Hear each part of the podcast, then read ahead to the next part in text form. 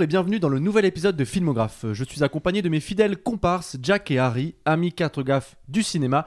Comment allez-vous? On va super. Enfin, j'ai dit on, mais euh, moi je vais super en tout cas. Ça va très bien. ça. Il, il fait un peu froid, mais on Il s'adapte. fait hyper froid. Et aujourd'hui, nous allons parler du dernier film de Steven Spielberg, The Fablemans. Bien évidemment, cette émission sera dédiée à ce grand monsieur puisque nous regarderons sa carrière, ses records et aussi bah, ses petites pépites s'il y en a. S'il y en a. Euh, Sur parce que Jack n'est 36. pas d'accord. Il pense qu'il n'y a que si, des bangers. Euh. Et aujourd'hui, pour introduire le podcast, je ne vous poserai pas. Enfin, je vous poserai une simple question, pardon.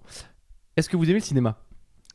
Oui. Et arrêtez de regarder mes feuilles parce qu'ils disent, Ouais. euh, ils s'attendent à une chute. euh. Non, euh, on aime. Moi, je kiffe. Bah, je sais pas si je suis cinéphile, mais j'aime regarder des films et le cinéma. C'est cool. Non, j'aime pas dire cinéphile parce que ce sont des gens euh, encore plus aigris que moi, je trouve, euh, les Ouais, cinéphiles. euh, donc euh, j'aime bien le cinéma, ouais. C'est un long débat. C'est très bien. Et moi aussi, je suis, je suis content qu'on soit d'accord là-dessus. hein. Euh, parce qu'aujourd'hui, on va parler avec- du cinéma avec un grand C, si vous voyez ce que je veux dire. Est-ce que vous êtes chaud? Bah, tout- Enfin, malgré qu'il fasse froid, oui. Je suis chaud. Eh bien, démarrons avec The Fablemans, réalisé par Steven Spielberg, euh, avec au casting Paul Dano, Michelle Williams, Seth Rogen et je n'ai même pas noté le nom de l'acteur principal, mais c'est pas grave, le jeune acteur, très bon. Gabriel Labelle. Gabriel Labelle, merci. Euh, c'est sorti le 22 février 2023, ça dure 2h31 et ça raconte globalement euh, la jeunesse de ce Sammy Fableman qui va apprendre à faire des films et qui va découvrir se découvrir une vocation finalement Euh, et euh, la vie de sa famille en fait de ses 7 ans à 18 ans en gros et c'est bien entendu inspiré de la vie de Steven Spielberg lui-même son film le plus autobiographique je cite Euh, qu'est-ce qu'on en a pensé les gars? Qu'est-ce qu'on en a pensé Harry de The Fablemans Bah, j'ai beaucoup aimé. T'as beaucoup aimé? C'était très très bien. Il, il rentre dans ces films où c'est des films qui parlent de cinéma. Là, on parle de cinéma par l'apprentissage de- d'un enfant, de comment il le découvre, euh, l'impact que ça fait sur lui. Et du coup, c'est super. euh, Ludique.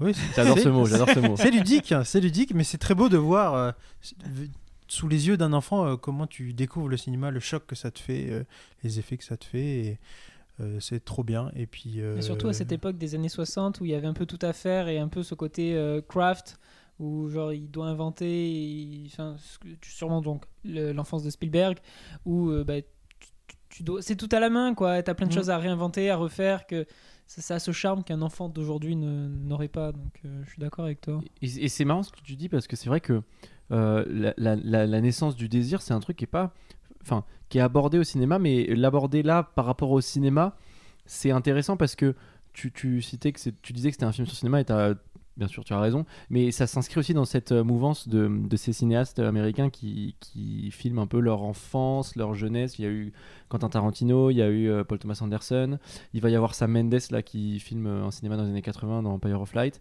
Là il y a Spielberg et euh, bah, c'est le premier des, des deux autres précédents qui s'intéresse justement à la naissance du désir Mhm. et non pas euh, et non pas au, au- au fantasme euh, un peu un, en fait le, un regard de 2022 vers ces années-là où on se Ouais. les réimagine, on se les C'est pas de la nostalgie. euh, Exactement. euh, genre euh, fan service, quoi. non, c'est ça. Et en fait, c'est un, un film sur son enfance et il n'y a, y a rien de plus beau, j'ai envie de dire. Et il n'y a rien de plus euh, sympa que de, de creuser un peu ce que c'est ce désir-là. Euh, Enfin, comment il naît en tout cas. Et, euh, et euh, est-ce- qu'est-ce que vous en avez pensé du coup du, du film dans la, dans, Parce qu'il est long. Alors, est-ce que vous, ça vous a gêné? Est-ce que euh, vous avez senti ce, cette durée de 2h31 Personnellement, non, pas du tout. Je trouve qu'il il a plutôt bien avancé. Je trouve que ça se, ça se continue parce que déjà il y a pas mal d'ellipses. Il prend le temps de, dire qu'il veut, il impose des, moments assez précis et il n'hésite pas à passer des années au besoin pour ses besoins scénaristiques. Pour le coup, moi, il y a juste euh, une période de la vie de cet enfant qui a été un peu longue et que j'ai trouvé un peu la seule faiblesse du film, c'est le moment de quand il est au lycée. Euh, du coup, cette ambiance un peu euh, cliché de, il y a une sorte d'ambiance à l'école avec le bully, avec la, la fille dont il est amoureux. Très très très convenu, voire un peu trop à mon goût, et j'ai trouvé que c'était un peu la faiblesse du scénario, et c'est là où je me suis dit, j'espère que ça va pas, euh, le film va pas s'orienter et rester dans cette période-là, parce que je l'ai trouvé vraiment euh, bah, dommage, parce que ça innovait rien, et même s'il y avait toujours un propos derrière, tu comprenais, parce qu'en fait, ce film, euh, c'est plein de, de petites périodes parce qu'à chaque fois c'est censé donner une leçon au personnage. C'est un, un voyage initiatique, hein, c'est un odyssée Ouais. du cinéma. Et du coup, à la fin de la séquence, euh, de cette séquence que j'ai trouvé un peu longue et un peu convenue, bah, tu te dis, bon, j'ai compris la leçon que, que le personnage a en tiré. Mais à part ça, non, je trouve que les deux heures et demie se tiennent super bien. Et c'est même le genre de film, s'il était un peu plus long, ça m'aurait pas choqué. Ça passe Putain, très vite. hein. ça, ça parle de, de- de cinéma de, au travers des âges. Il y a tellement de choses à dire, etc. Je suis même étonné qu'en deux heures et demie, il a réussi à dresser un si beau portrait, aussi poétique, et d'arriver à conclure avec une satisfaction. Et je parlerai, on parlera pas de la femme parce qu'il faut la vivre, il faut la voir. Et euh, putain, il t'amène quand même à une fin satisfaisante et bien construite en mode euh, putain, le cinéma a du sens. Surtout qu'à la fin, euh, enfin, je me rappelle, euh, j'étais avec ma copine quand je l'ai vu et on s'était dit, mais en fait c'est déjà fini. Genre, on, on pourrait re-regarder genre deux heures de suite. Ça aurait été parce que c'est passé tellement vite, c'était tellement euh, smooth quoi. C'était Mhm. euh, C'est exactement trop ce que j'allais bien. dire comme c'est- mot. oh là Ouais, là, c'est c'est smooth. Non, mais je suis d'accord. Pour une fois, c'est rare hein, d'avoir un film de 2h30. Parce que souvent, tu te dis, bon, ça va, je les ai pas vus passer. Et là, comme tu dis, il y a ce côté de. Ah, genre, franchement, j'aurais presque pris un peu plus. Et puis, et puis a, c'est vrai que dans les heures 30, il y a de la variation. C'est, il y a des séquences qui sont très drôles. Il y a, Mm. euh, une- c'est pas quelque chose qui est forcément évident quand on pense à Spielberg, la comédie. Et pourtant, là, il y a, plusieurs séquences où, euh, pour le coup, dans la salle, il y a eu beaucoup de rire et, ça, c'est bien, ça, participe au, truc, à comment on perçoit les, séquences. Et je voudrais rebondir sur ce que tu dis. C'est vrai que le film est, est très très riche et euh, je trouve qu'il y a énormément de niveaux de lecture. Et je pense que c'est pour ça que la presse et que globalement on l'apprécie, c'est que certes c'est un film. Donc il filme son enfance, mais il en fait un film. Attention, hein, c'est pas juste euh, un docu sur euh, Mm. comment il était jeune. Il en fait un film avec des vrais personnages qui ont une, une âme, qui ont euh, un film en plus très lyrique. Et, et surtout, j'ai oublié ce que je voulais dire. fin de la phrase. Waouh, ok. Non, oui, il en, il en fait. un- C'est un film. C'est un film avant tout. Et oui, c'est tous ces niveaux, pardon, de, de- de lecture qui fait que quand on repense au film. euh, il, il- il- il s- il s'expand encore plus dans mon cerveau en fait. Mm. Parce que si j'en crois mon, mon ressenti euh, euh, brut de sortie de séance, j'ai passé un très bon moment. Euh, Est-ce que c'est un chef-d'œuvre? Sur le coup, je ne le perçois pas comme ça. En revanche, quand je rentre chez moi et que je prépare ce podcast, que je me replonge dans le film, dans mes souvenirs, mais je pourrais en fait faire cinq critiques différentes sur cinq aspects complètement différents Mhm. du film euh, parce que bah, le film a cette richesse que tu évoquais et, euh, et c'est très très intéressant à analyser et euh, je pourrais d'ailleurs vous lancer sur sur en fait le, le rapport à l'image c'est vrai que le film en fait déploie constamment il met la mise en scène en tout cas fait apparaître le cinéma par plein de choses il y a ce, cette image euh, qu'on voit euh, sur Twitter où l'enfant regarde euh, projette en fait le l'écran euh, dans ses dans, dans la paume de ses mains Ouais, il y a pas mal de trucs méta dedans et c'est bien fait. Et- C'est pas juste euh, j'ai fait un truc méta pour faire un truc méta. Oui, parce que ça pourrait être gratuit. Ouais, Et euh, genre toutes les par exemple bah, comme on voit euh, la naissance de Spielberg en tant que cinéaste quand il est petit, on voit aussi les premières euh, les scènes qu'il fait. Et quand tu regardes le film, tu te dis attends attends. Là, on est censé voir des scènes faites par un petit, mais ils ont dû le refaire. Et c'est trop bien fait parce que bah et en fait tu te rends compte que bah Spielberg il est vraiment trop trop fort et que moi euh, à la fin de ce film je me suis dit que vraiment être jeune euh, en tant que réalisateur c'est vraiment dans la tête quoi. Et lui c'est trop fort. C'est trop beau c'est en termes d'image c'est vraiment magnifique moi je suis trop content de revoir euh, Seth Rogen et son rire euh, hyper communicatif. C'est euh, un des que j'aime beaucoup et même dans son parcours et tout.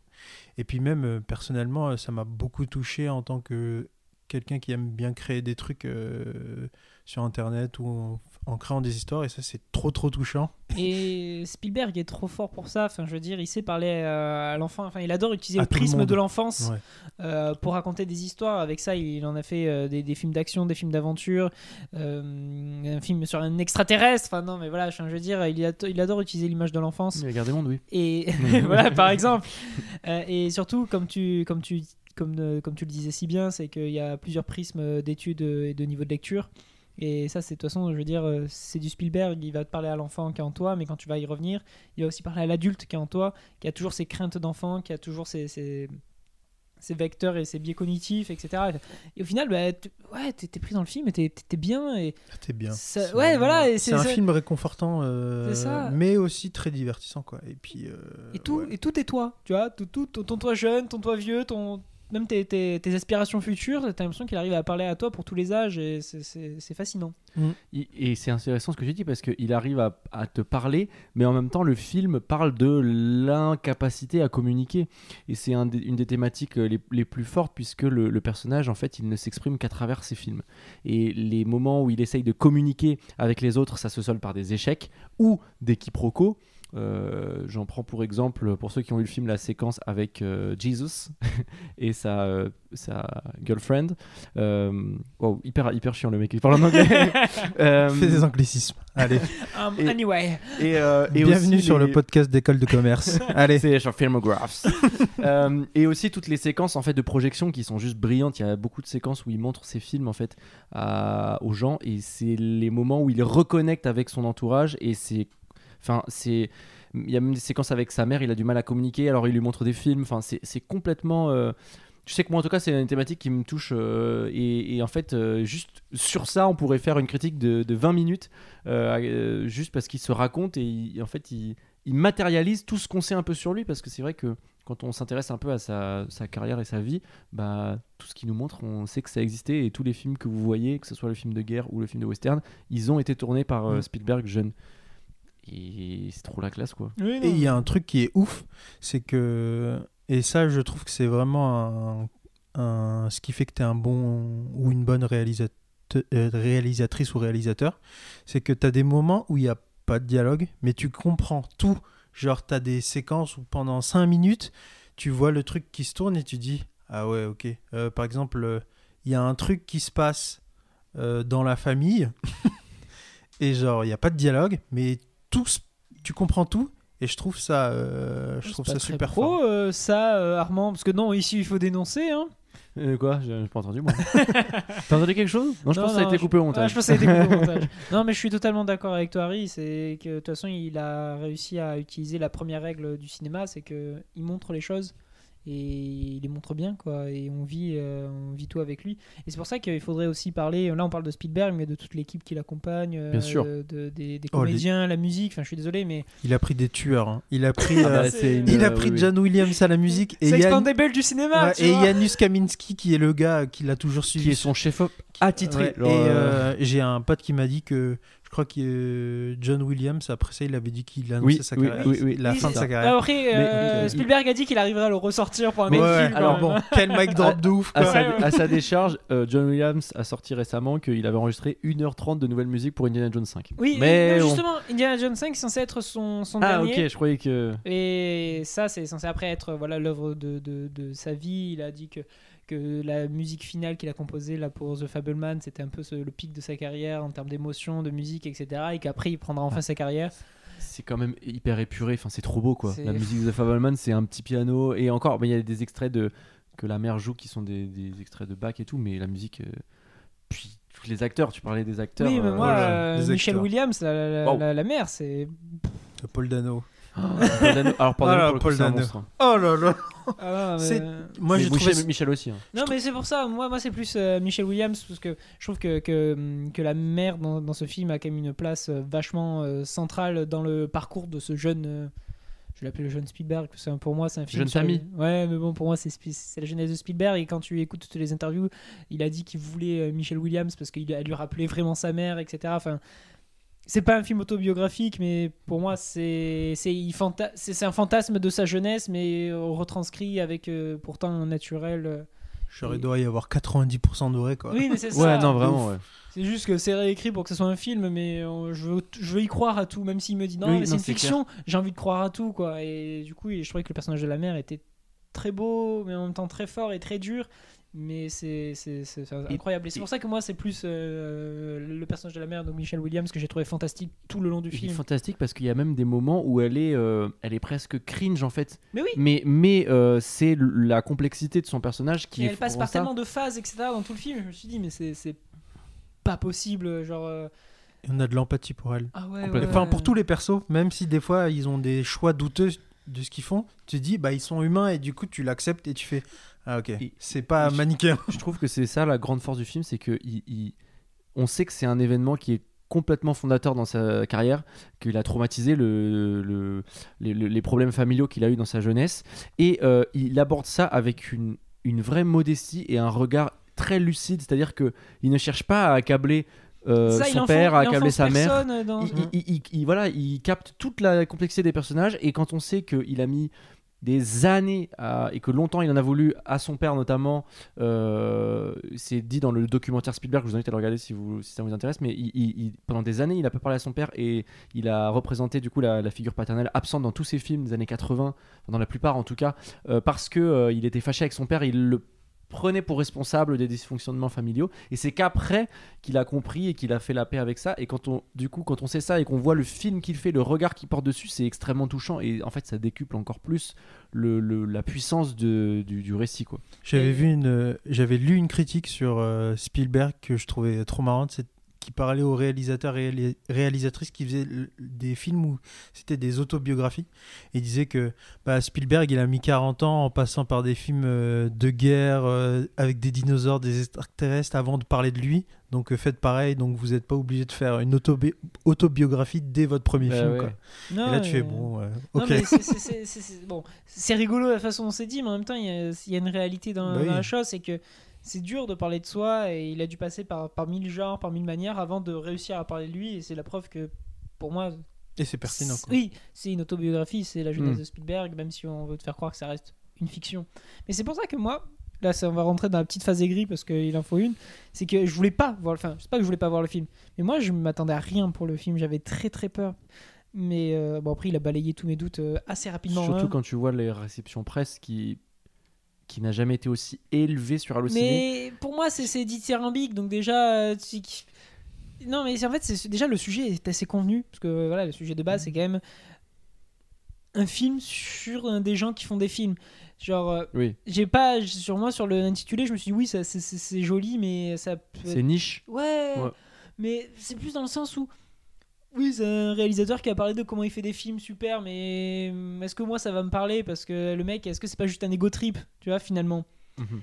Donc, euh, déjà sur le projet de base, et puis la, la bande-annonce, c'est pas incroyable aussi. Euh, elle, lui rend, elle rend pas honneur au film. Bon, après, euh, C'est les marketeurs. Oui, voilà, qui qui la, font les bandes annonces. la, la bande-annonce. Et puis j'avais trop peur que justement, dans ce genre d'histoire où justement t'as as des gens qui veulent créer, qui sont un peu hors des codes, les parents, enfin les, les proches sont souvent le- l'obstacle. Et justement, c'est tout ce que tu dis avec cette figure du, père absent ou des parents qui vont aller à l'encontre du truc, etc. Et j'ai pas retrouvé tout ça et c'est justement, et c'est là que le film est super intelligent, c'est que, comme tu dis, les personnages sont super bien construits. Et il a pris à contre-courant tout ce à quoi tu peux t'attendre. Dans ce genre de, ouais, de, de biopic Et j'ai trouvé ça, hum, j'ai trouvé ça fou. Et moi, je sors en plus d'une lecture du coup d'un manga de Fujimoto qui s'appelle Adieu Eri. C'est le mec qui fait Chainsaw Man, donc un mec qui désigne des monstres avec une tête euh, tronçonneuse. Mais il fait beaucoup aussi de d'histoires courtes qui sont souvent beaucoup plus personnelles et beaucoup moins. euh, je vais pas dire gore, mais on va dire euh, beaucoup moins. euh, Trash. ouais, trash classique, on va dire action euh, pour vendre aux jeunes. Il a, fait deux histoires courtes qui ont beaucoup marqué ces dernières années. Un truc qui s'appelle Look Back, où c'est l'histoire de deux filles qui se retrouvent à travers le dessin. Du coup, donc c'est une sorte d'autobiographie de sa façon de, comment euh, l'art peut te guider dans ta vie, dans tes relations. Il a écrit un truc qui s'appelle Adieu Eric, qui est une sorte de une histoire d'amour pour le cinéma, où pareil, tu as cette histoire d'un personnage qui, qui réalise un film sur sa mère qui va mourir et qui est pas du tout bien reçu. Et du coup, toute sa vie, il est en mode euh, personne comprend mon œuvre, mais il rencontre quelqu'un qui comprend son œuvre et qui va l'aider à réaliser une sorte d'autre œuvre de sa vie. Et pareil, c'est toute une histoire d'amour sur le cinéma. Et pareil, qui prend un contre-courant à chaque instant. Et c'est marrant, je trouve, en, je sais pas, en ce moment, mais moi, du coup, j'ai vécu ça en une traite. C'est de voir ces, ces artistes qui ont besoin d'exprimer le fait qu'ils sont artistes et comment ils en sont arrivés là. Et surtout, euh, une figure comme Spielberg. Euh, ce mec mérite de faire un film pour montrer comment il en est arrivé là et tout ce qu'il a à nous montrer. Je veux dire, euh, et j'aimerais. Faut pas que ça se devienne une mode, mais il y a plein d'auteurs, j'aimerais trop qu'ils montrent maintenant Mm. comment ils pourraient y montrer leur jeunesse ou leur amour pour le cinéma pour des mecs qui aiment tellement le cinéma comme Et eux, ça quoi. désacralise euh, le métier, quoi. Enfin, en fait, ça te motive. Je pense, t'es euh, enfant, euh, tu regardes ça, euh, ça te donne envie, quoi. Même si des Bah oui. tu peux ne pas comprendre euh, les caméras avec la pellicule. Euh, Mais t'as tu- envie de te dire, j'ai envie de raconter une euh, histoire, oui, j'ai oui, envie de faire des trucs. Moi, Mais je vois ça, je me dis, euh, mais c'est quand que c'est moi Non, non, mais c'est c'est beaucoup d'espoir dans ça et c'est trop bien. Non, très beau. Enfin, je, peux dire de plus. quoi. Après, la question, euh, c'est est-ce que. Enfin, comme tu, l'as, tu le disais tout à l'heure, euh, Harry, euh, on peut pas euh, faire son autobiographie dès son premier film. Je pense que Mm. c'est vraiment quelque chose que tu peux faire que quand tu as atteint un certain âge. Et en cela, euh, euh, on le voit dans le film, Spielberg était fasciné par les grands cinéastes classiques hollywoodiens, que ça soit euh, John Ford, que ça soit Cécile B2000, c'est le, le, le réalisateur du, du film qu'on voit au début, avec l'accident Mm. de train. Et tous ces réalisateurs-là, dans leur parcours, ont eu à, la fin, à la fin de leur carrière l'envie de un peu voilà, euh, desserrer la, la bride, euh, raconter des trucs qui étaient plus vers eux, sortir du, du cadre des Plus studios perso, ouais. voilà des films euh, voilà plus plus intimes et je pense qu'en fait ça ça montre bien à quel point il leur ressemble et à quel point en fait il aura la même carrière qu'eux parce que bah, juste c'est des gens qui ont tellement compris ce que c'est le cinéma et qui sont Mm. tellement forts et, et un autre point que je voulais soulever c'est que le film est pas assommant en termes de référence on aurait pu se retrouver avec vraiment des, des, euh, des des extraits de films lourdingues et tout et en fait au contraire Non, c'est bien foutu. des Genre, t'as pas une sensation de fanservice. C'est ça. C'est c'est- c'est- c'est fait, de façon agréable. Quand tu les as, bah, tu tapes un petit clin d'œil envers l'écran en mode j'ai la ref. mais, Mais, mais sans voilà plus, quoi, Mais il construit pas la scène autour en mode si t'as pas la ref, euh, tu captes rien quoi. Mais voilà. C'est ce qui fait le- son côté très grand public, quoi. Aussi. Oui, bien sûr. Très euh, ouvert sur les gens, euh, les, les newbies, quoi. Comme Ouais. les, les aficionados, donc, euh, mais c'est trop bien. C'est trop bien. Et puis, euh, oui, c'est trop beau. Euh, moi, je pense, euh, il est dans la course des meilleurs films de l'année, je pense. Ah oui, Bah, je pense qu'il va me rester. En fait, c'est ce que Genre, je dis va euh, rester quand on va être à la fin de l'année. Là, je pense, euh, ouais, il est déjà euh, top 3, je pense. Il va être dans le top 3 des meilleurs films cette année, Et puis c'est un film qui peut, qui peut rester longtemps, je, je Ouais, pense, ça. pour le coup. Parce reste, que les euh, derniers films de, de, de Spielberg, euh, il a pas fait. un- Enfin, je vais pas dire qu'il a pas fait de grands films, ça reste du Spielberg, Oh. mais je trouve qu'il a. Ça, c'est un film qui peut. Je vais pas dire qu'il était sur une pente descendante parce que c'est horrible d'un mec euh, aussi grand du cinéma et qui a pas non plus fait Surtout d'échecs. que c'est pas vrai. Non, je pense, j'y crois pas trop. Bah, Non, alors, mais- c'est un bon- Attends, on va pouvoir en discuter parce que c'est ouais, intéressant. mais pour moi, c'est juste qu'en ce moment, ça, ça manquait d'un film où tu te dis putain, c'est du grand Spielberg en fait. Hmm.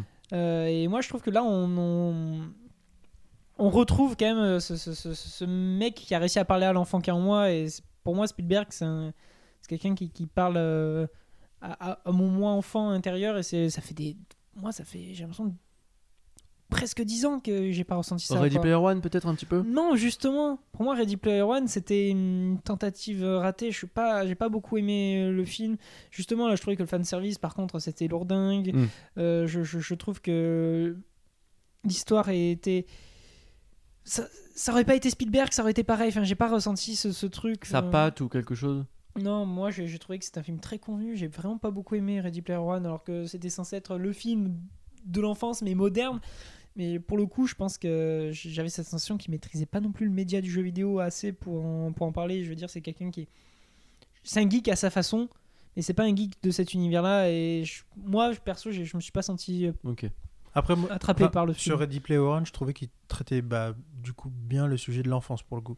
Genre euh, être dans un monde, être euh, des- réussir à grandir, tout ça Oui, c'est ça. Ce truc de euh, parler aux, aux plus jeunes, peut-être pour les adultes tu- ou pour les geeks, les vrais nerds. Bon, ils vont faire, eh, c'est pas ça et tout, mais bon, on emmerde les puristes quoi. Mais euh, voilà quoi. Mais j'avais beaucoup aimé Ready Player One. ouais. Après. Dernièrement, euh, je trouve que West Side Story c'était vraiment une, euh, une tuerie. Enfin, euh, c'était un. Ouais. En, en sortant, j'étais vraiment choqué quoi, tellement c'était fort. Je trouve que c'est deux films qui se complètent extrêmement bien. Euh, Ouais. En fait, euh, c'est deux films qui ont énormément de. Déjà, ils se passent globalement à la même période.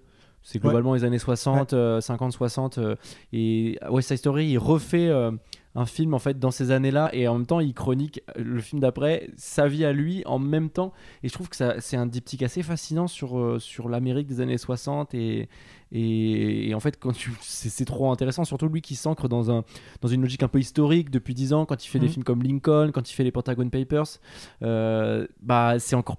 Enfin, on se dit, putain, c'est un- c'est- ça devient un historien du cinéma. Et, euh, enfin, un historien du cinéma, un historien, de, un historien tout court, plutôt, déjà.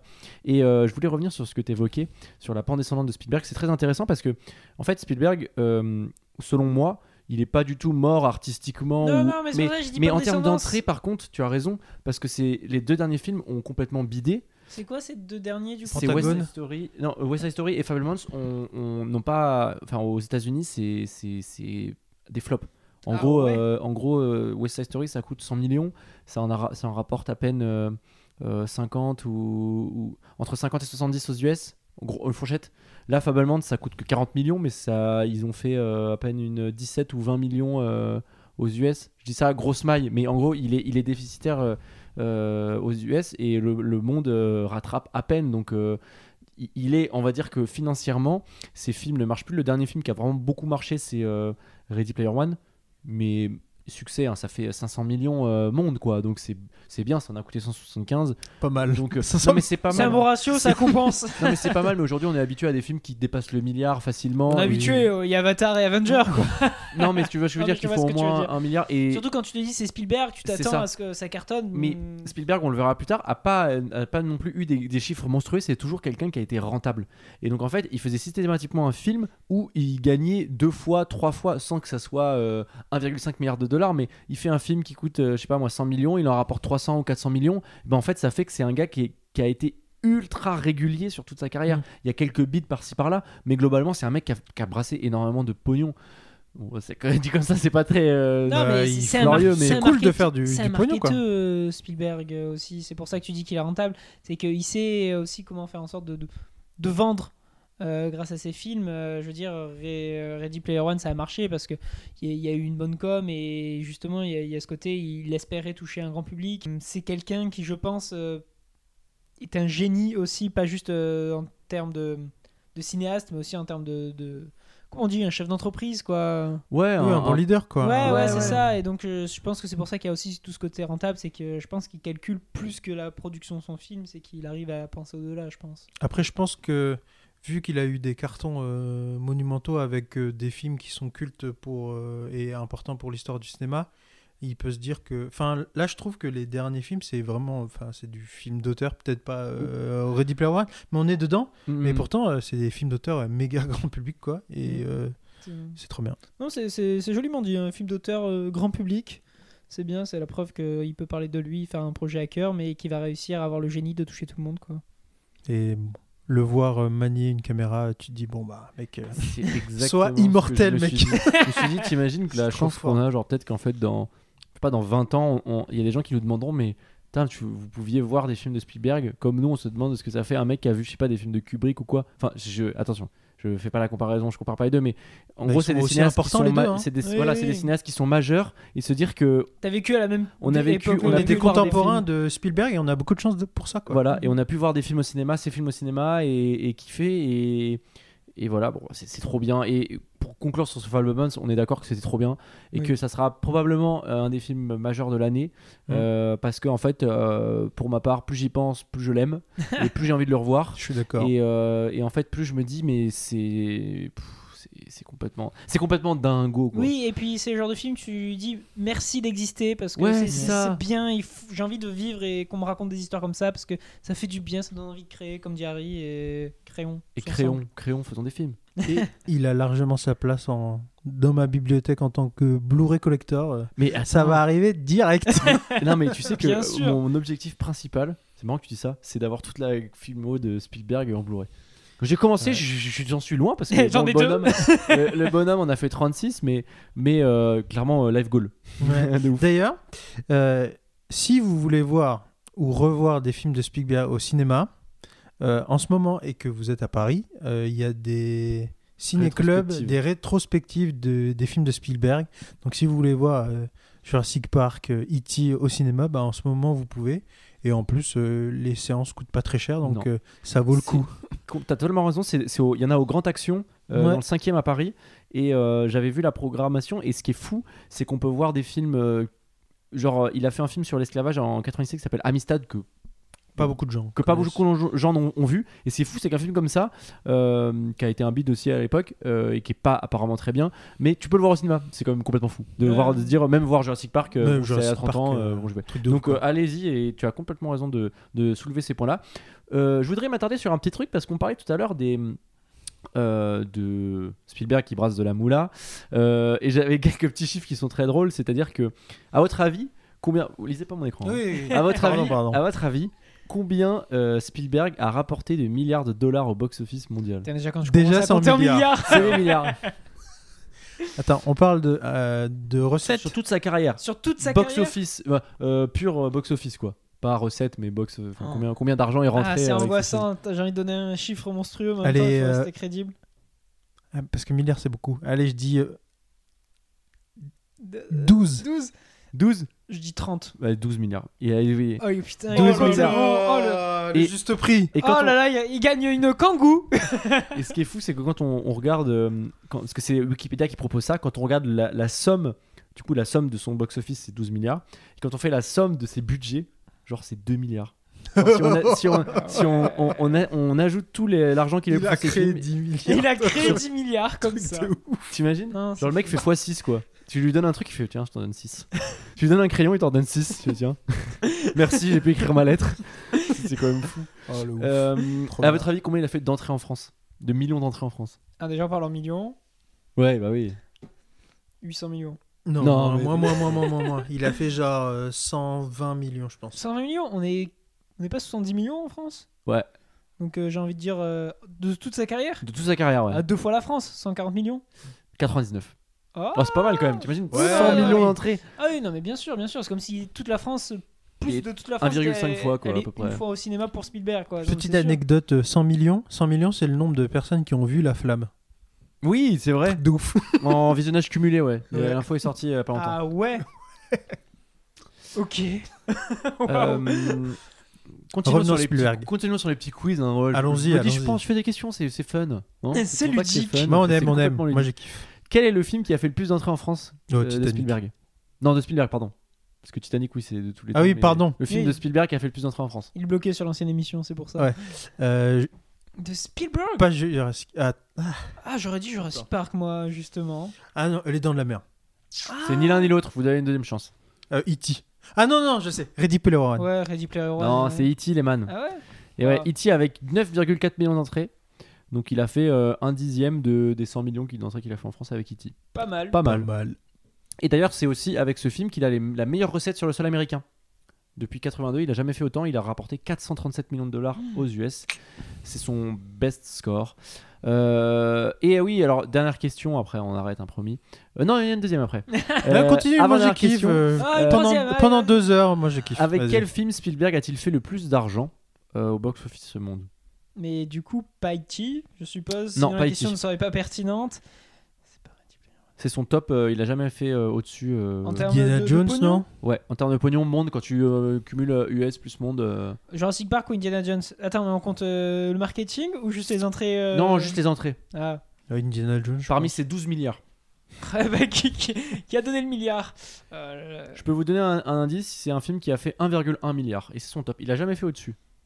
C'est surprenant, hein, t'avais l'impression qu'il aurait Ah, pété les bah, scores, je- mais Jurassic Park? Jurassic Park en effet. ouais. Bravo. Et puis C'était même en en fait- termes- En fait, je me dis que c'est Jurassic Park parce que je crois que euh, si on se remet dans l'époque, je pense en termes de vente de VHS, ça devait être n'importe Ouais. quoi. Mais et puis c'est le- c'est vrai que c'est le film qui a le plus le profil d'être euh, d'être euh, vraiment le banger parce que les dents de la mer, c'est- et c'était une autre époque déjà, tu vois. euh, Jurassic Park, c'est tellement dans la culture générale, etc. Ouais, je pense que c'est celui qui a le Bah avec plus le, les dents de la mer quand même parce que quand t'entends des gens qui sont nés dans les années 80, t'en as plein qui disent que ils peuvent pas nager parce Oui, oui, que oui. ils ont peur des requins. Je crois que c'est euh, Charlotte Gainsbourg, euh, c'est ça quoi. Ah mais ça fait Sur, euh, mais moi bah, pour le coup, je jure pas trop sorry moi quand euh, quand j'ai Mais- vu dans la mer euh, le- la, la fois d'après je suis allé au t'avais un Je suis allé à la des miquettes piscine, un peu j'étais pas bien. Non Et mais le franchement à la, j'étais en panique. à la, en plus à la Méditerranée, le truc le plus safe du monde, il y a un peu les miquettes quand même. Ouais, Mais- non, je comprends. Gentil, le truc tu le vois, plus gros mais- qui peut te choper le pied, c'est un crabe, quoi. Ouais, ouais, euh, pas une méduse quoi, à la limite. Mais, euh, un sachet moins cool. plastique. euh, À nos mères. Ok.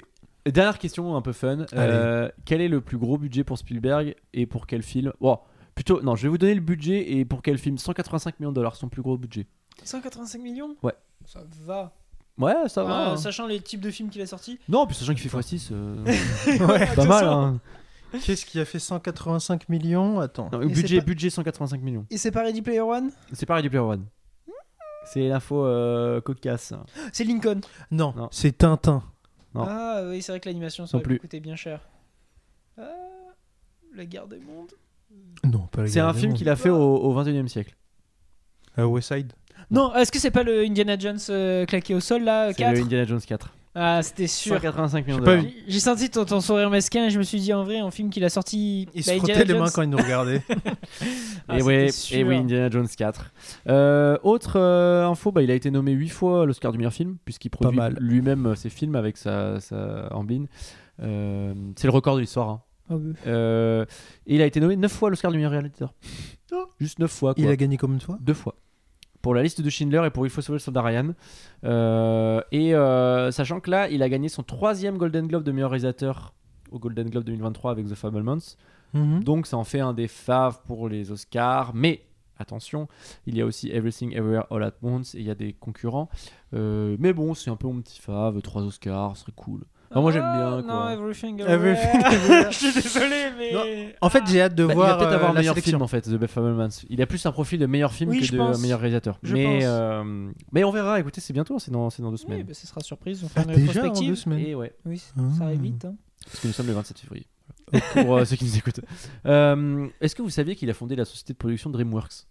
Ah oui, en oui, oui, oui, oui. 1994 Oui, Quoi? Exactement. Ouais. C'est lui qui a, qui a un des producteurs de sur- de Shrek, ouais, des trucs comme ça. Ce truc de ouf. Ah ouais? Ouais, ouais, ouais. Euh, C'est avec lui qui a mis gars. les thunes et et tout dedans. ouais. D'ailleurs, ben, en parlant de thunes, hein, il a quand même sa fortune est estimée juste à 3 milliards de dollars. Donc en gros, c'est le réalisateur le plus riche derrière euh, George Lucas, quoi. Ouais. Parce que c'est des mecs qui ont un empire, un pur empire. euh, Bah, c'est des empires. euh, Mais c'est après, ça. voilà, En fait, euh, c'est des empires, c'est juste des gars qui ont, je pense, des grosses euh, licences, enfin, sens, hashtag, enfin, pardon, pas du tout, hashtag, entre guillemets. euh, Hashtag. euh, mais Surtout, entre- il est actionnaire de George Lucas. euh, Ouais, voilà, des- oui, déjà, il y a En ça. plus, et puis, il euh, gratte chez les potes. donc, euh, mais voilà, bon, c'est des gens qui sont à tête empire, et donc on va pas. S'ils bident sur Fablemans euh, à 40 millions, c'est pas trop grave. Oui. Ça va. Il pourra sortir de quelques millions de sa poche, quoi. Mm. Absolument. Et dernière chose, est-ce que vous saviez que Les Dents de la Mer, bah, ça a été le premier film de l'histoire à dépasser les 100 millions de dollars de recettes aux États-Unis?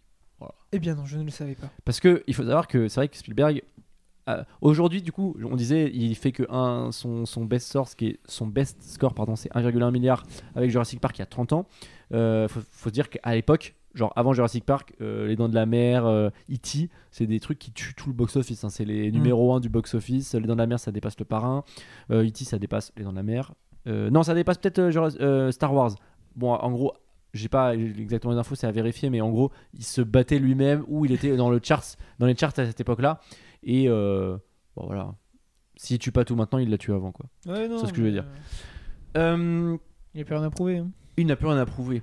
Et d'ailleurs, on va, on va s'intéresser un petit peu sur, sur, sa, sur sa carrière parce que je vous avais demandé de préparer, de regarder des petits, des petits films à mettre en avant qui ne sont pas The Fablemans euh, pour faire un petit tour d'horizon de sa riche carrière parce que bon, le monsieur a quand même fait 36 films et euh, bah, il y en a plein à, à sortir du lot parce qu'il n'y a pas que euh, les gros hits, il y a aussi plein de- d'autres films. Et donc, je vais laisser euh, Harry démarrer avec. Moi, j'ai parlé de Munich. Ouais, trop bien. Yes. Munich qui parle où on suit un groupe d'inf- d'infiltration euh, au Mossad, c'est ça? Non? Un truc comme ça?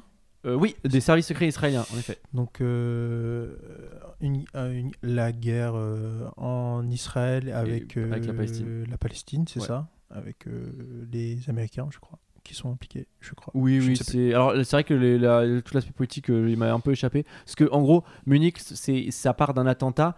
En Oui. fait, pendant les JO de Munich en 72, Oui, c'est ça. il y a des athlètes euh, israéliens qui ont été. euh, je, je crois, je crois que c'est ça. Des athlètes israéliens qui ont été tués. Et en fait, ça raconte l'histoire d'un groupe. euh, un groupe d'agents secrets ouais, qui, qui sont montés par le Mossad pour trouver ceux qui sont responsables euh, de cet attentat. Mm. Euh, voilà. Et du coup, je voulais parler de ce film parce que c'est un film que j'ai découvert bah, euh, il n'y a pas très longtemps, je crois, c'est l'année dernière. Et c'était un film où tu il y a beaucoup de tension, c'est Mhm. un, euh, un aspect de l'histoire qu'on connaissait pas trop, Ouais. donc sous le prisme de Spielberg. Et vu que c'est quelqu'un, un raconteur bah, de génie, on, on comprend tout. Et euh, je l'avais découvert par une, un essai sur YouTube que j'avais vu, je sais plus si c'était Nerdwriter, je crois que c'était lui, et qui parlait euh, d'une scène euh, de bombe qui était expliquée euh, avec le son, et que je trouvais euh, ouf. Et euh, ce film est trop bien, et en plus on, on y voit euh, un Français, euh, Monsieur Kassovitz, euh, quand il était jeune, et il est euh, trop bien. Et puis euh, l'acteur principal euh, est... Je sais C'est plus Eric. Bana. Ouais, Eric Bana, il est super fort. Je l'avais revu dans un film, euh, dans un autre registre qui était euh, Funny People. Et euh, trop cool film. C'est pas euh, forcément euh, feel good et good Non. vibes. Et il y a Daniel Craig dedans. Et il y a Daniel Craig, Ça absolument. vous avez pas Non, assez mais genre, convaincu euh, déjà ça- avant Non, mais, mais en fait, euh, quand je le vois dans le film, je me dis, Ah, mais c'est Daniel Craig. Et en fait, euh, bah, il joue bien son rôle, mais Eric Bana, Bana est trop fort. Ouais, Voilà. grave fort. Je le conseille euh, grave. Jack? Alors moi, je vais être un peu moins original. Euh, déjà, y a- je vais répondre à la question avec trois films. Hmm. Parce que c'est... Non, mais chacun à sa façon. Donnez-moi un J, donnez-moi un P ou donnez-moi un I et donnez-moi un J? Parce que trois films, il n'y a pas 150. il Y a... Non, non, non, c'est euh, c'est pas une trilogie, c'est trois films qui ont rien à voir. Ah oui, ok, d'accord. Vas-y, Euh, vas-y. non, parce que il y a Jurassic Park, mais je ne prie que par le premier, parce que le, le 2, je l'aime pas, et le 3 est marrant, mais c'est pas un bon signe qu'il soit marrant.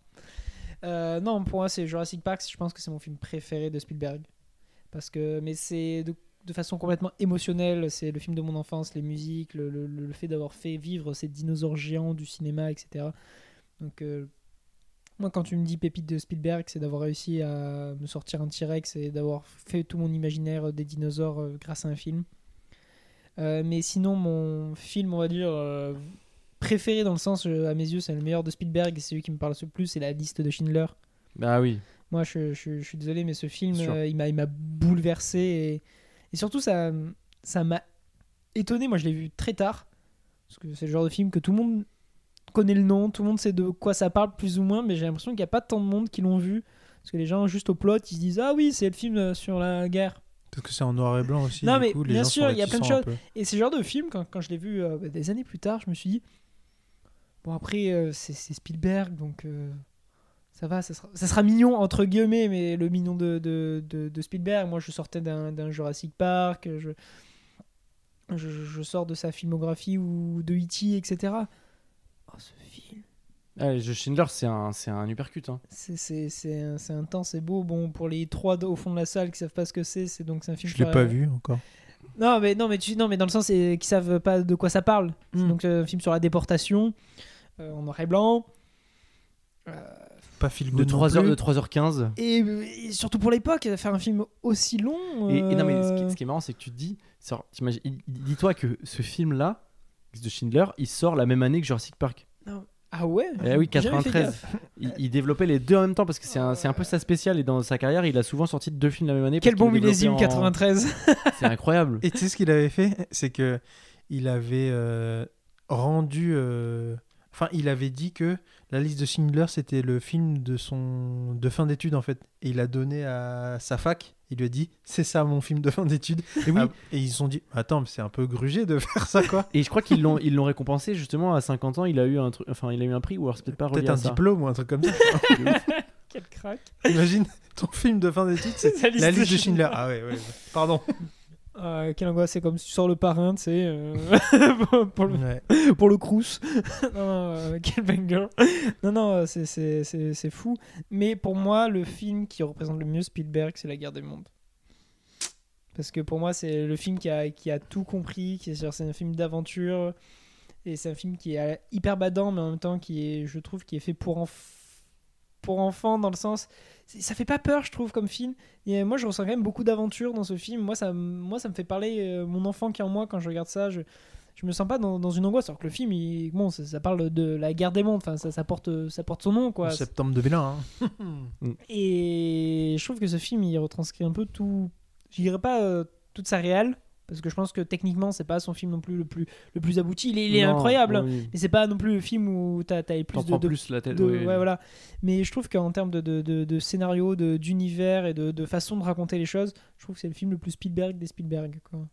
Bah, c'est bah, tu m'as volé mon film hein, donc je suis pas content mais euh, oui donc je vais Bah, passer par la guerre des mondes qui sort c'est marrant parce qu'il sort la même année que que, euh, Que Jurassic non, Park. que Munich Hmm. Munich euh, 2005 et la guerre des mondes aussi et en fait euh, ce qui est fou c'est que déjà bon bah euh, moi je suis complètement d'accord avec toi c'est un des films les pour moi, Munich et La Guerre des Mondes sont des, sont des films vraiment majeurs de sa filmo à, à post euh, de, enfin, 21e siècle, quoi.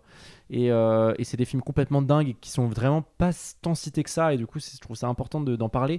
Parce que La Guerre des Mondes, moi, au contrairement à toi, je trouve que c'est un film qui est hyper angoissant. Et à chaque fois que je le revois, je suis Ouais. très angoissé par le film parce que euh, il, il- il- il provoque des scènes de, de terreur qui sont. Qui sont vraiment euh, bah, 9, euh, 9/11, enfin Mm. c'est vraiment le 11 septembre quoi. Quand tu vois le, le, la panique et comment les, les populations réagissent, Surtout comment les Américains l'ont vécu, quoi. mais c'est ça. Et, et je trouve que c'est hyper angoissant. Enfin, y a... Et puis les séquences, elles sont anthologiques. Enfin, franchement, Ah oui, non, la scène où euh, le, le tripode il sort de terre et qu'il court avec les mecs qui se font euh, désinguer en cendres, euh, c'est complètement dingue. Il rentre chez lui, il a les cendres et- et sur le visage et il, se nettoie. ça- Enfin, c'est plein d'images, bourré d'images qui sont brillantes. Et euh, t'as cette scène aussi, je sais pas si vous en rappelez, où il y a le, où ils sont, en gros, ils ont une bagnole et plus personne n'a de voiture. C'est la nuit, il pleut, et en fait, ils, ils arrivent dans un endroit où il y a beaucoup de gens euh, dans une ville, et en fait, tous les gens essayent de leur voler la voiture. Et elle est horrible cette scène parce qu'il y a Tom Cruise qui est le personnage principal avec son fils et sa fille, sa jeune fille derrière lui, et les gens sautent sur la voiture, ils cassent tout, ils sortent la gamine, et euh, il y a un mec qui ouvre le plexiglas avec ses mains et qui, qui saigne sur le, le plexiglas. Enfin, c'est des scènes vraiment de, de, de fou furieux Euh, terreur, quoi. et de terreur, de pure terreur. Et, euh, et franchement, ouais, la guerre des mondes, gros gros banger. Et et pour me pour contrecarrer ce que tu as dit, euh, j'ai cité Jurassic Park 2 parce que euh, bien sûr j'adore Jurassic Park et le Jurassic Park 1 est complètement euh, au-dessus de- du 2, mais en fait le 2 euh, euh, il est souvent cité c'est vrai comme un film qui est vraiment très mineur et pas ouf de Spielberg et pourtant à chaque fois que je retombe dessus, il y a des séquences dedans, des séquences hein, que j'ai réalisées. D'ailleurs, je les ai re-revues en cours là tout à l'heure. Euh, je les ai re-regardées. Il y a des séquences de pure euh, euh, magie de cinéma. C'est-à-dire que les constructions, elles sont analysées. Il y a une séquence où des T-Rex attaquent l'infirmerie. Je sais pas si, tu- si ça vous, Oui, dit quelque chose. Et, euh, et en fait, il y a une, en fait, il, il y a un- ils sont dans un genre de bus qui pend dans la, dans, au-dessus d'une falaise. Et en fait, euh, il y a Julianne Moore qui tombe sur une vitre et la vitre va se craquer. Donc il y a plein de Mhm. tensions. Enfin, c'est, c'est complètement dingo. Et, et c'est encore plus parlant quand on les regarde sans son parce que la construction euh, visuelle euh, incroyable. le- en fait, la, la dynamique de plan, chaque plan renforce cette tension. C'est vraiment un. Enfin, c'est, génial ces séquences. Il y a aussi une séquence de poursuite euh, par des vélociraptors. Ils sont dans un champ. Et en fait, il y a ce plan de fou où on voit les mecs marcher. Puis on voit des sillons se creuser tout au- qui viennent vers eux. Enfin, c'est complètement dingue. Il y a énormément de scènes, je trouve, dans. Enfin, le film en lui-même n'est pas ouf. Mais à chaque fois que je tombe dessus, je suis happé par ces séquences Mm. qui me, me sidèrent de construction, d'efficacité, d'action, de dedans, tension.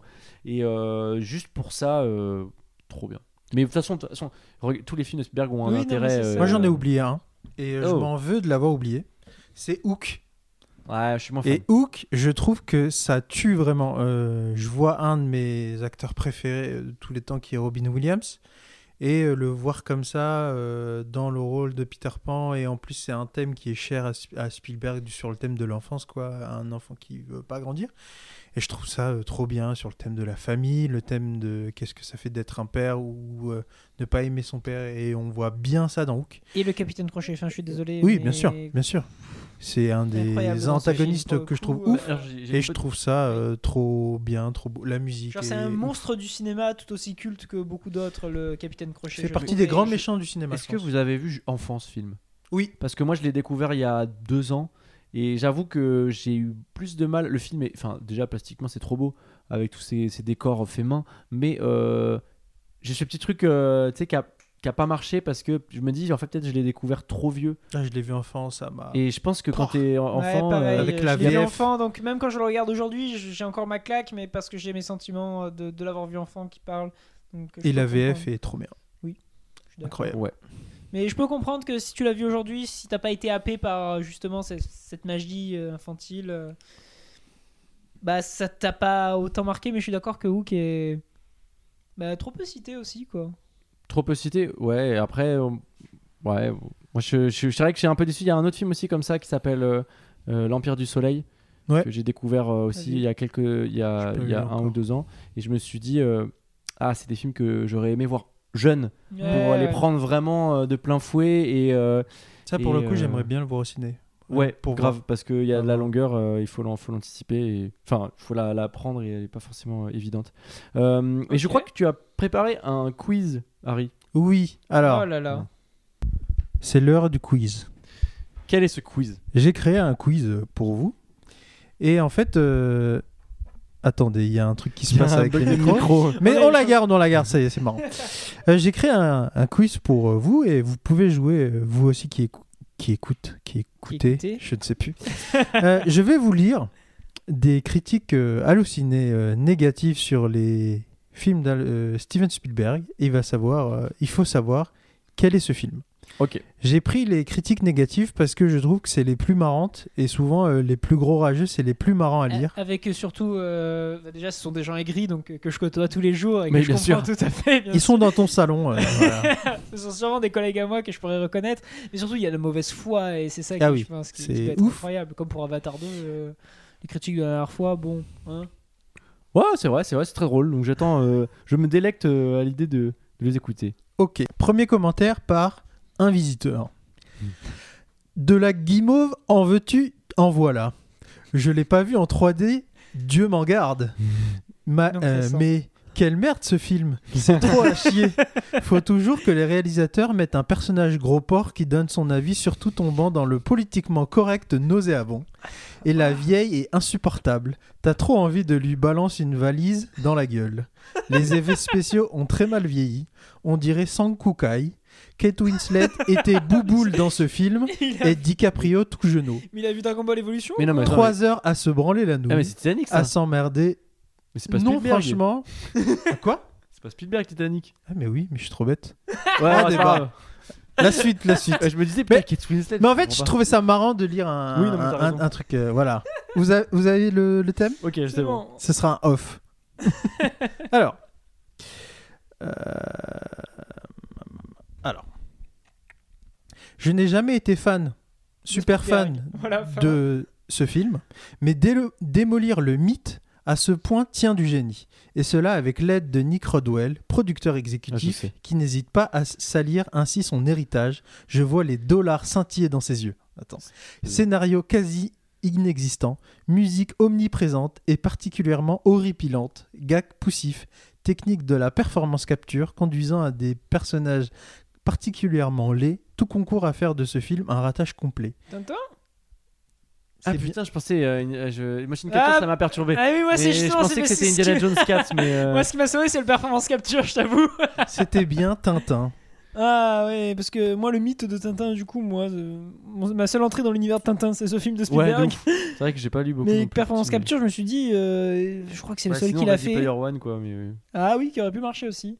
C'était bien Tintin. Yes. Maintenant, je vais vous lire euh, deux critiques de. Jeanne et de Patricia Herman. Alors, en effet, je n'ai pas aimé ce remake, inutile à mon avis, qui n'arrive pas à la cheville de la version initiale avec Nathalie Wood, George Shakiris, Richard Beimer, Rita Mo- Moreno et les autres acteurs, entre parenthèses, tous exceptionnels. Film pour ados, joué par des acteurs au look d'ado, je ne retrouve pas l'œuvre de Bernstein dans ce remake commercial au public ciblé. Les personnages sont censés être des jeunes adultes déjà cabossés par la vie dans les années 50. Bah, il a, il- c'est mon commentaire. hein. Ah ouais. je suis désolé, les gars. c'est moi qui l'ai posté celui-là. Oui, c'est West Side Story, ça. Exactement. Exactement. Ouais, Moreno, euh, je l'ai vu. Euh, deux commentaires de J. Can- J. Jackno. F- Faites des bons, euh, des bons, Des bons pseudos, pseudos. parce que là c'est horrible. Et il y en a un qui s'appelle Issa Nissa et sa profil picture c'est euh, Ryan Gosling. Ah, merde. Démasqué. Alors, divertissement décérébré et malsain qui relève plus du pseudo-biopic et du voyeurisme que de la reconstitution historique. Le tout est long et sans personnalité et rebutera tout spectateur exigeant. Attention, ma note ne, cl- ne classe pas le film avec les navets sus ou, su- sus ou sous-cités et je sais ce que Spielberg a fait des recettes du film. Elle tient du fait que j'ai du mal à accepter que l'on fasse une fiction sur la Shoah avec structure grand mélodrame cinématographique, mais mon avis serait- reste Oh, j'aurais personnel. jamais dit la liste de Schindler. Au début, j'aurais dit Lincoln. Tu Mais vois oui, biopic, moi aussi, je- ça m'a eu. euh, Ouais, biopic. moi aussi, je me suis attendu. La liste de Schindler, du coup. Ah ouais, ah ouais, terrible, terrible, terrible. Mais moi, je suis pas aussi aigri. C'est ouf. Alors, vu au cinéma lorsque j'avais 12 ans, j'avais trouvé ça parfaitement niais. tu n'avais déjà plus ton âme d'enfant, m'avait-on dit. Maintenant, je suis papa et je pleure aussi bien devant Blanche-Neige que devant Toy Story. Oui, on pleure tous Et- devant Blanche-Neige, bien Et sûr. pourtant, je viens de revoir ce film et je trouve ce film encore plus stupide qu'avant. Hook. Hook. Ouais. Il y a des milliers d'autres façons de faire rêver les enfants. Pourquoi explorer un E.T.. thème dont on ne sait quasiment rien Cette histoire n'a aucun sens et l'extraterrestre en question est laid à faire peur. Après, Bon, on ça, c'est aime pas ou faux. pas. Le mec, en fait, il, juste, il fait sa critique, il dit l'ex- l'extraterrestre c'est moche quoi. Ouais, c'est Alors, ça. je trouve ça nul, c'est moche. Il aurait pu le faire en trois mois. hein. Ouais, non, c'est vrai. Et bon, J'aime pas le crapaud là qui parle bizarre. Ah l'angoisse. très bien, très bien. Euh, deux commentaires. Il y en a un qui s'appelle Critiqueur37 Ah. et l'autre c'est un visiteur. Donc c'est un anonyme. Alors, un bon film pour nous faire redouter les vacances d'été. À, à pas rendre les baigneurs de plus en plus peureux. dans Ah ouais, c'est bon. Ce film ne sert qu'à prouver la faiblesse de Spielberg. Des effets spéciaux vieillots qui se succèdent sans qu'il n'y ait Oui. une, la trace dans un scénario quelque Il y avait part. pas assez de 3D sur le requin en 80. Un film Ah. affreux à éviter si vous voulez continuer d'aller à la mer. en fait, le mec a juste été traumatisé. il Ouais, ose plus ça. nager. Mode, non, film de merde parce qu'il est traumatisé. Parce Quoi. que c'est un des films les plus nuls de tous les temps. Oh là là. Il est- Il est plus facile de faire un film comme ça que d'éduquer les enfants, leur faire comprendre que des animaux, requins ou pas, assoiffés de sang et acharnés contre l'homme, ça n'existe pas. Un grand pas en arrière pour l'humanité. Merci Spielberg. Oh là là. Rageux Je crois qu'on a Bah, trouvé en fait- les grilles originales. Bah, en fait, ouais, c'est ça, c'est toujours pareil. C'est que là, le. Enfin, je trouve que l'angle de la critique est. un- Voilà, c'est ça, en fait, tu critiques ce que ça raconte, mais dans ce cas-là, tous les films d'horreur, on les bannit, quoi. Tu vois, si on Ouais. suit ce, ce raisonnement. Mais bon, après, je peux comprendre que, en effet, quand t'es. Quand t'es- non, mais si, c'est vrai que ça donne pas une bonne image du requin. Et après, après Les Dents de la Mer, il y a eu, euh, je pense, pas mal de peut-être de chasse aux requins. De requin gens- bashing, quoi. Bah non, mais c'est vrai, Non, je pense oui, qu'il y a eu des, des- Alors qu'en fait, les requins, ils attaquent jamais les hommes, quoi. Mm. Enfin, à part euh, deux, deux surfeurs euh, par an. On a euh, plus de chances de mourir euh, à cause d'une vache qu'à cause d'un requin. hein. Absolument. Exactement. Euh, la suite, euh, c'est un visiteur pareil et Insomnia 35. Oula, lui, il a Alors, écrit à 4h du mat. Le premier, c'est Ce film est une catastrophe de bout en bout. Ce film ne, méti- ne mérite en rien sa réputation. Un jeu d'acteur pas terrible, une mise en scène inexistante, des effets spéciaux très mauvais. Rien ne sauve le fi- Rien, rien ne sauve ce film. En plus, Steven Spielberg a maltraité les dinosaures sur le tournage. Décevant. Non, mais ça, c'est une parodie, ça. Je ne sais pas. C'est vrai que Non, la dernière non. phrase, elle euh, laisse un ça peu. euh, Ouais, ouais, je Le deuxième, c'était, euh. Je ne comprends pas l'engouement que suscite ce film. Insipide, dialogue creux, aucun scénario, acteur risible. Non, aucun scénario, tu sais. euh, genre, on a ressuscité des dinosaures, on crée un parc et ensuite on essaie de s'enfuir parce que la création de l'homme va le dépasser, le tuer et je fais ça en Surtout que c'est le 93 et je passe mes couilles. Non, non, t'as raison, aucun. Il y a- Après, il y a. C'est le roman en plus, c'est un c'est un roman. euh. Et quand je lis il y a des très que ce romans. film est un moment de magie, je sors de mes gonds. C'est une boucherie. Je suis Jurassic Park, chafouin, attention. Jurassic Park est ennuyeux d'un bout à l'autre. Deux, deux longues heures interminables. Le deuxième opus est presque pire. Seul le troisième sort un peu du lot. Ils Oh bah. l'ont charcuté de 30 minutes, dont, donc, euh, dont 30 minutes de souffrance en moins. Ça, c'est une bonne idée. C'est- Ah la oui. blague du. eh, le meilleur moment du film, c'était quoi? Le générique, hein? Euh. Oh là là. Là, j'en ai trois. Et. Elles sont horribles, quoi. Alors, le pire film de Spielberg. L'un des pires films que mes yeux ont eu le malheur de voir. Il a pas vu Morbius, hein, je, je, je maintiens, ouais, ils non, ont je pas vu. Morbius. Euh, Hein. lamentable ont mis de bout en bout. Rien n'a sauvé si ce n'est encore la musique. Depuis longtemps, je crois que Spielberg se sent le désir de réenchanter le monde. Quelle noble mission. Encore faut-il en avoir les possibilités. Tomber aussi bas, c'est certainement signe qu'on va remonter. En attendant, bonne cure de sucrerie avec cette pochade ridicule. Et Waouh. le troisième. Attends, attends, attends, parce que là, on est. Là, moi, je sais pas, là. Ouais, non plus, vas-y. Euh, Est-ce que ça serait pas. euh, Je tente Ready Player One? Non, non, non, non. Je, euh, je, je suis pas, je peux pas te dire. Dis-moi la troisième. Bon, c'est nul. On va pas tourner autour du pot longtemps. Il n'y a rien à retirer de ce navet de concours. Saigné, creux, mou du cervelet. Ah, niais. Même Tom Hanks se crache. Le terminal? Non, euh, Solarian.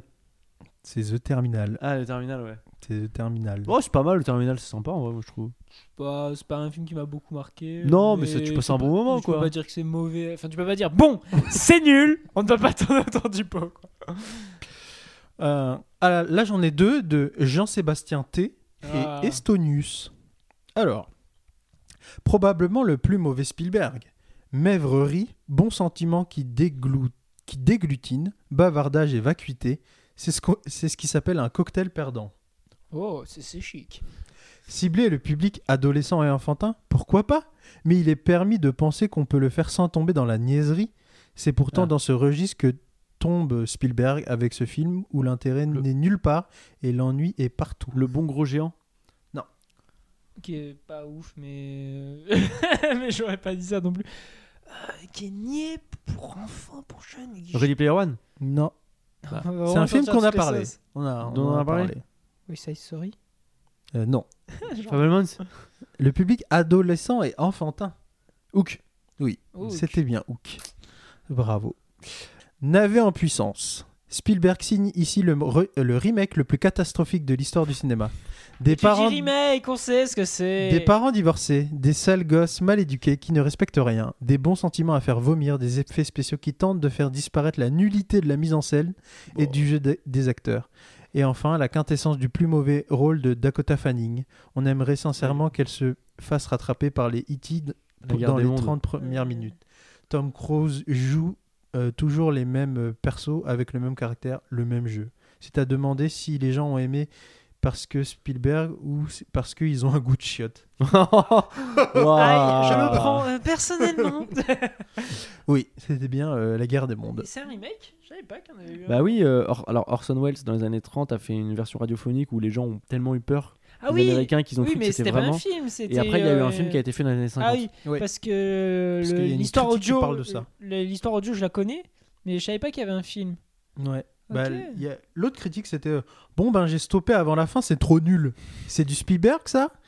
LOL Et c'est quoi ces critiques de presse? Je préfère encore le film de 54, au moins il y a un scénario, et je me demande si les effets spéciaux n'étaient pas meilleurs. En tout cas, on évite les hurlements incessants de toute la famille Cruz.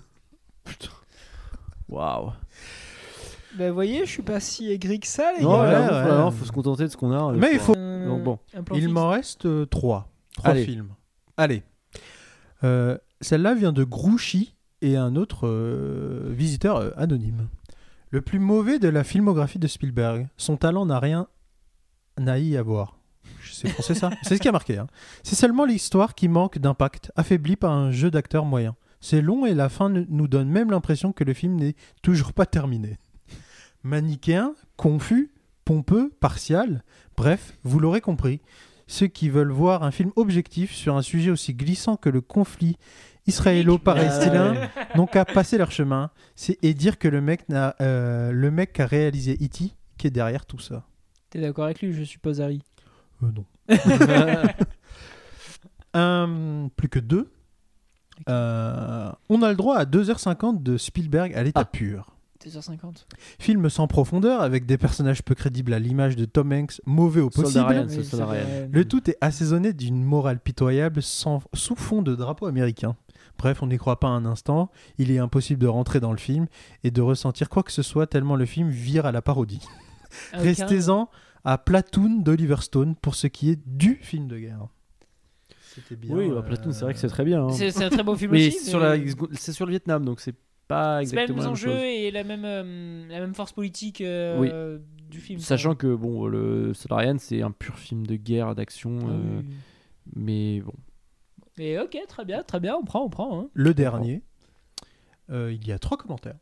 Je vais vous les lire. Et euh, je pense que les deux premières sont plus dures à trouver. La troisième, vous trouverez. Alors, au-delà d'un rythme lent, c'est surtout la pauvreté des dialogues et une VF horrible qui rend des scènes incompréhensibles par moments, qui m'ont rendu le film insupportable. Certaines scènes m'ont paru inutiles, d'autres m'ont franchement interrogé sur la logique des humains de ce film. Bref, vu mais pas à revoir. C'est pas AI, intelligence artificielle? Non. Ah. Voilà le pire Spielberg que j'ai vu, et parmi les pires en général. Le rythme est très lent, il ne se passe quasiment rien, on a du mal à suivre la folie qui s'empare de Richard Dreyfus, et on ressort du film déçu et endormi. Euh, Always? Film Richard sans queue ni tête, qui surfait sur, euh, qui surfait ah, sur la vague de 2001 et Solaris, Rencontre du troisième type. aucune émotion et aucun humanisme, un divertissement purement commercial, la redondance du thème musical est assez lourde, c'est bien, rencontre du troisième type. Après, pour le coup, moi je suis pas très fan de ce film non plus. Il- C'est un film étrange, hein. Ouais. Il y a beaucoup d'étrangeté, mais euh, il y a Truffaut en plus. Après, après, il est un peu ancien je crois, 78 Ah oui, ouais. ouais, ouais. euh, je l'ai pas revu C'est- mais ouais. moi je sais que moi il m'avait pas, j'ai pas, j'avais pas apprécié ma séance. C'est pas en plus que j'ai trouvé pas bien ou que j'étais. j'ai- j'ai- C'est vraiment, j'ai Mm, mm. juste pas apprécié ma Ouais, séance. mais euh. c'est vrai que moi, quand je l'avais revu, je me suis dit, putain, il y a un truc bizarre dans ce film. Mm. Il y, a- il y a un truc que j'arrive pas à mettre le mot dessus, mais un sentiment, ça crée un sentiment d'étrange. J'arrive pas à mettre le doigt, ce qui me plaît pas. Mais pas non plus un malaise de, de, de film d'horreur Non, qui te non, retourne, non, mais non. juste un. Je sais pas. je- Et c'est marrant parce que Richard Dreyfus, il joue dans Les Dents de la Mer, il joue dans Rencontre du troisième type, qui sont en gros les films qu'il qui fait à la suite. Et il joue aussi dans le film Always, dont je parlais tout à l'heure, euh, qui est sorti en- au milieu des années, je crois en 89, qui est un film Ouais. que pas peu de gens aussi ont vu. En fait, c'est juste un aviateur hyper chaud qui éteint des incendies avec des canadaires. Il, meurt en, Ah, dans comme un accident. Plane 2. euh, Il meurt dans un accident et en fait, il, il revient en mode ghost. Et euh, il essaye de, de faire en sorte que, euh, que c'est sa, sa copine qui est restée, elle, elle ait une vie cool et tout. ok. Et euh, voilà, bon, c'est une petite anecdote, mais un film, euh, bah, dans- comme d'hab, les séquences d'action, elles sont hyper chambées, quoi. Ok, Ça ok. donne Et- envie. mais bon, c'est un film un peu euh, doux, doux, quoi, avec une Exactement. d'amour. euh, Eh ben, voilà. C'était mon jeu. Est-ce que ça vous a plu? Bah écoute, c'était très très cool. Ouais, euh, c'est- on c'est- adore euh, Tim Aigri. euh. On peut- Ça nous change de Jack en fait. C'est- Ils ont plus de vocabulaire que moi, les Non, cons, il va falloir que je bosse. hein. Faut Euh, booster ton écriture parce que là, là ils sont forts. Hein. Non, bien sûr, bien sûr. je- Pour le prochain film, j'espère qu'il y aura une daube que je pourrai démonter pendant une heure. Yes. Euh, et ben écoutez, on a on clôture un petit peu notre parenthèse sur Ouais. Spielberg. On va terminer le podcast par nos recommandations. Je crois que Jack, tu as une recommandation euh, Bah, moi, j'en ai déjà manga. parlé tout à l'heure. Du coup, c'est donc euh, Adieu et Eri et on va dire les œuvres de Fujimoto euh, en général. Alors, je sais que c'est pas du tout cinéma, mais comme c'est des œuvres qui parlent de l'art et du cinéma, je trouve que ça reste Mais bien sûr. Plus ou moins euh, légitime. Donc, euh, Oui. je maintiens. C'est un. Faut pas voir l'œuvre du manga comme des trucs forcément comme Naruto d'action euh, pour adolescents, même si c'est très bien Naruto. Mais si des gens ils veulent entrer dans le monde du manga et essayer cette œuvre qui s'appelle Adueri ou Look Back de Fujimoto, qui sont des œuvres, des histoires courtes assez incroyables. Sinon, euh, c'est pas une reco, mais c'est pour dire que j'ai regardé la série Red Rose sur Netflix. Mhm. C'était pas ouf, mais j'ai dévoré ça. Ne regardez pas. Ouais, c'est plus une non-reco. Non, c'est juste que je me rends compte que le catalogue de Netflix s'appauvrit de jour en jour et les bonnes euh, émissions. Genre, quand j'apprends que Mindhunter ça va pas être renouvelé parce que ça coûte trop cher. euh, Ouais, alors, attends. Alors ça, c'est à prendre avec des pincettes parce que en fait, David Stern n'a fait que répéter ce qu'il avait dit il y a deux ans, c'est-à-dire qu'en gros, il a pas dit ça s'arrête, il a dit la série euh, fait pas assez d'audience, donc euh, en gros, pour l'instant, ils veulent pas Mais remettre d'argent. mais je recommanderais de la pas. regarder. Oui. Parce que, Parce que ça reste même s'il Fincher. y a que deux saisons, mais du coup, les deux saisons tellement sont d'un haut niveau que. incroyables. Et bon, du coup, comme ça, vous serez pas les, je serai pas le seul à être frustré que ça se termine. Je suis complètement Voilà. dans ta team. Harry Oui, euh, sur euh, Netflix, il y a un show que moi j'aime bien. C'est euh, I Think You Should Live. Euh, c'est un sketch show. En gros, c'est une, c'est une émission à 26 minutes où on a plusieurs sketchs qui se suivent. C'est dirigé par un humoriste qui s'appelle Tim Robinson. C'est un gars euh, très très drôle qui a fait le Sat- Saturday Night Live, le SNL. Et c'est un mec euh, très marrant. Et c'est des sketchs euh, qu'on est, moi que j'aime bien et que j'aimerais voir aussi en France. Donc c'est très très cool. Donc c'est sur Netflix. oui, c'est sur Netflix. Stylé. Il y a trois saisons. Je crois que la troisième, elle est sortie il n'y a pas très longtemps. Donc ça, c'est cool sur Netflix. Et euh, mon autre recours, c'est un podcast sur le ciné et qui n'est pas euh, filmographe, bien sûr, Mhm. mais un autre euh, podcast qui s'appelle Fancast. En gros, c'est deux euh, personnes qui étaient sur YouTube avant, Alfie et euh, un- une autre personne, Guillaume Corr, qui ont un podcast dont le concept c'est euh, ils prennent un film connu et ils, in- ils inventent un casting à, à- au reboot qu'ils aimeraient faire. Par exemple, il y a eu le film euh, Les Tontons Flingueurs et ils s'étaient dit qui est-ce qui est-ce qu'on pourrait prendre pour faire un remake des Tontons Flingueurs? Trop bien. donc, Ouais, il y a deux cas. rigolo. Il y a des cas euh, plus sérieux, donc euh, les cas euh, français ou les cas euh, américains, mais il y a aussi les cas euh, un peu plus déconnes où on prendrait, genre, euh, un moment, il y a un épisode sur euh, Retour vers le futur et il y a des noms comme Thibaut InShape, euh, Lena Situation qui sont droppés. Et Dr c'est, Raoult. euh, mais des gens, Wow. des gens d'internet en tout cas. Et euh, c'est c'est assez marrant. euh, c'est un, un bon duo qui, qui gère ce podcast et c'est assez cool. Trop bien. Le- Il y a le dernier épisode qui est sorti euh, là il y a pas longtemps. Je crois que c'est samedi dernier, euh, au moment, par rapport au 27 février, qui est Hmm. sur euh, Astérix. Ah. Donc euh, là il se pose la Cléopâtre question ou- de. Non, justement, il La se pose la question au début. Il se, Ah ouais. il se dit euh, quel film d'Astérix on fait et quel casting on prend, Trop qui bien. on met à la réal, Est-ce qu'on fait un truc sérieux euh, et qui on prend comme acteur ou actrice Et c'est euh, cool. C'est quoi la durée à peu près? Euh, je pense on est sur euh, une heure et demie, un truc comme ça. Oh, ok. Très Ça bien. s'écoute bien. Bah, Bon, c'est toujours euh, plus long que Filmographe. Donc, euh. Mais en tout cas, en vrai, ça a l'air très cool. Euh, Ouais. euh, pour terminer, moi j'ai un, un film, pour pas changer. hein. Oui. Euh, la dernière fois, euh, dans le podcast sur Avatar, on terminait sur euh, une phrase entre Stallone et Schwarzenegger, où je balançais que je préférais Stallone, et on se disait, ouais, on a trop envie de faire un podcast dessus. Je sais pas si vous vous rappelez. Oui. Et du coup, je vais bah, conclure par un film avec Stallone. euh, pour rester dans la même dynamique, et ce film s'appelle Copland. Euh, c'est sorti en 97, c'est réalisé par James Mangold, euh, à qui on doit notamment Logan, euh, Le Mans 66, le prochain Indiana Jones 5. Euh, et au casting, bah, il y a Stallone, mais il y a aussi De Niro et Ray Liotta. C'est quand même un casting qui a de la gueule. Petit, petit casting. Petit casting. Et, Et en fait, un casting de, de jeunes surtout. hein. Oui, complètement. Euh, et en fait, en 97, c'est un rôle marquant parce que euh, Stallone a cassé son, son image de. Il était en perte de vitesse, il faisait des comédies, il n'arrivait plus à retrouver euh, euh, du succès. Et donc, en fait, James Mangold le prend et lui dit Écoute, euh, prends euh, 20 kilos et tu viens jouer un sourd. à- un, pas un sourd. Un flic à moitié sourd euh, qui va enquêter sur un crime racial euh, avec des histoires de corruption et tout. Et ça tue tout, en fait. C'est trop bien. Et c'est probablement le meilleur quoi le rôle de, de Sylvester Stallone. C'est quoi le ton du C'est film? un, c'est un genre de thriller. euh. C'est un film policier, quoi. Ok. Il y a un meurtre, un meurtre euh, raciste et en fait, euh, voilà, c'est c'est euh, comment ça, la police est corrompue et, euh, et Stallone au milieu et euh, c'est super. Bah, ça donne et ça donne. Bah, et franchement, euh, ouais. Stallone est, est top parce qu'il en fait pas des caisses et qu'il joue pas une star de film d'action. C'est juste un flic fatigué et c'est trop bien. Et voilà. Et voilà. Et ben emballé, c'est pesé. C'est la fin du podcast. Merci à tous. Merci à tous de nous avoir écoutés. Euh, regardez des films de Spielberg. Regardez Oui. des films. Amusez-vous, retrouvez votre âme d'enfant. complètement. Vous saurez quoi regarder dans ces froides nuits de fin d'hiver. Exactement. Et euh, nous, on se dit à la prochaine. à la à la prochaine. prochaine. Ciao Ciao. Ciao. Bis, bis, ciao.